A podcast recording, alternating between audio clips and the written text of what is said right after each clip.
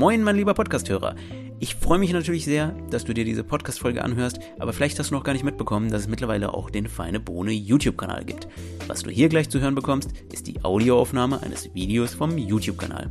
Wenn du also Bild zum Ton spannender findest, dann findest du in den Shownotes den Link zum YouTube-Video. Ansonsten wünsche ich dir viel Vergnügen mit diesem akustischen Kaffeegenuss. Wir testen wieder Kaffee. Heute einer in einer sehr schicken Verpackung. Ich bin gespannt. Gleich geht's los.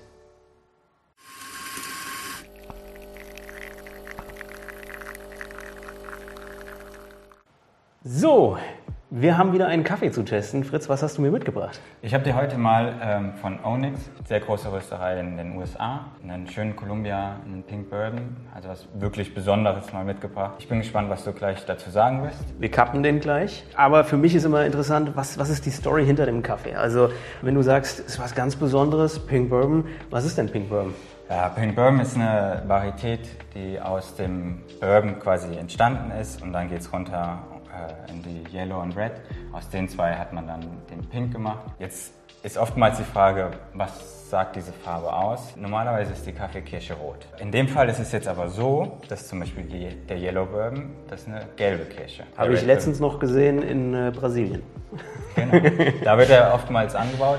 Hier haben wir jetzt aber einen Pink Bourbon und das ist für viele komisch vorzustellen, eine pinke Kirsche. Aber tatsächlich, ja, die Kirschen sind ähm, pink und durch diese Kreuzung ist es einfach eine sehr seltene und sehr hochwertige Varietät. Und wenn wir das jetzt mal, also wir kappen ja noch, aber wenn wir das jetzt mal vergleichen, geschmacklich, wir haben Red und Yellow und jetzt Pink, kann man da irgendwie äh, sagen, die, diese Geschmacksnoten hat das von Red und die von Yellow oder wie, wie wie sieht es aus? Das ist immer schwer. Ähm, es liegt so ein bisschen am, am äh, Origin. Man kann aber prinzipiell immer sagen, dass der Pink ein bisschen komplexer, ein bisschen delikater auch ist. Das liegt einfach daran, dass man das Beste aus beiden zusammengemixt hat. Ich persönlich finde, man kann nicht sagen, Pink Bourbon schmeckt immer so und so, sondern es ist wirklich abhängig von wo er gewachsen ist, wie er dann weiterverarbeitet wurde. Wir haben jetzt hier einen anaeroben Pink Bourbon von mhm. einem sehr großen, bekannten Farmer, Rodriguez. Seine Farm heißt El Diviso. Da muss man jetzt aufpassen. El Diviso kann man sich so ein bisschen vorstellen wie den deutschen Nachnamen Müller. Wenn man jetzt nur anhand der Farm El Diviso gehen würde, wüsste man nicht automatisch, dass es vom Rodriguez ist. Okay, und äh, von der Aufbereitung her, äh, wie sieht es da aus? Genau, anaerob. Anaerob heißt ganz klassisch einfach ähm, wir tun es in den Tank. Hier wird die Luft rausgenommen aus dem Tank und da drin wird er dann fermentiert. Und äh, für mich auch immer äh, ganz spannend, du hast gesagt, der kommt aus den USA. Wie sind da so die Preise? Was, was zahlt man äh, für den Kaffee? Äh, tatsächlich, also wir müssen jetzt hier einmal umrechnen kurz. Wir haben hier eine 10 Ounce Verpackung. Mhm. Okay, knapp 300 Gramm. Da liegen wir jetzt tatsächlich bei 45 US-Dollar. Das sind ungefähr auch 42 Euro, je nachdem wie der Kurs gerade steht. Mhm. Man muss da bedenken auch, das ist die USA, die sind einfach grundsätzlich da ein bisschen bereiter, mehr Geld auszugeben.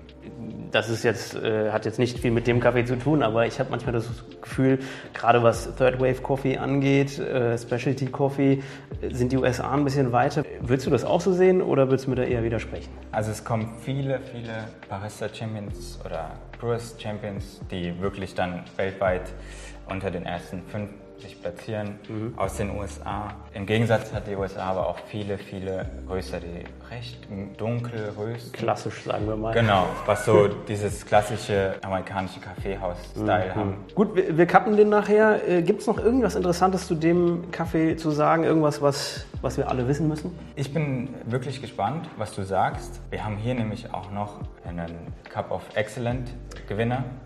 Okay. Ähm, das heißt quasi, alle Ernten eines Jahres werden miteinander verglichen und die Besten werden eben mit diesem Cup of Excellent ausgezeichnet. Nicht nur dieser Kaffee, sondern generell die Farm produziert jährlich regelmäßig neue, gut platzierte Kaffees in diesem Ranking. Gut, wir werden den gleich kappen. Ich bin gespannt.